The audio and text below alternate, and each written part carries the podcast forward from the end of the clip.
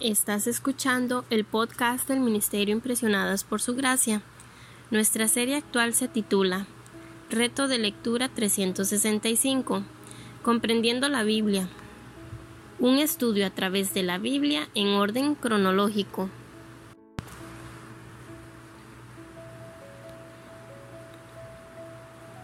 El reto de hoy es leer Salmos 134 y 146 al 150, por lo que te animo a que puedas abrir tu Biblia y nos acompañes en este episodio a estudiar la Biblia.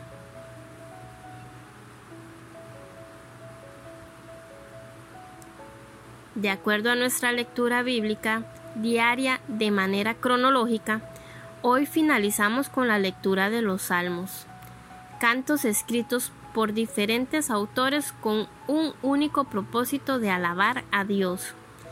Y para finalizar, haremos un breve repaso por cada uno de los que hoy nos corresponde leer. El Salmo 146 es un canto de alabanza al Dios Creador en quien podemos confiar. Él se preocupa por esos que no tienen a nadie que los ayude y el Salmo 147 es un llamado a toda la creación a alabar a Dios. El Salmo 148 es un llamado para que todos y todo lo que Dios ha creado lo alabe.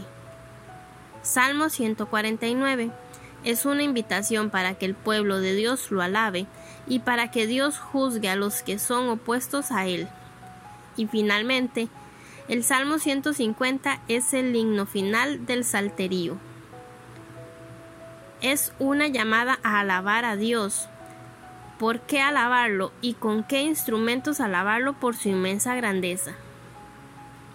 La alabanza siempre estuvo presente en el corazón de escritores como David, Asaf y Moisés, quienes nos llevaron a través de esta recopilación de hermosos cantos de adoración alabanza y acción de gracias a Dios.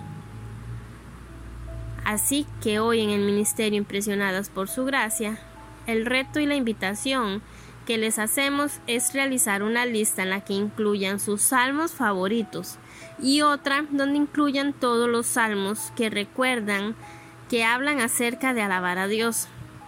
Aparte, haz una lista de razones por las que debes alabar a Dios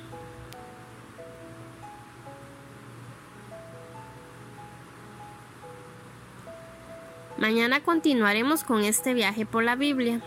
Nuestra oración es que el amor de ustedes abunde aún más y más en ciencia y en todo conocimiento, para que aprueben lo mejor, a fin de que sean sinceros e irreprensibles para el día de Cristo, llenos de los frutos de justicia que vienen por medio de Jesucristo, para gloria y alabanza de Dios.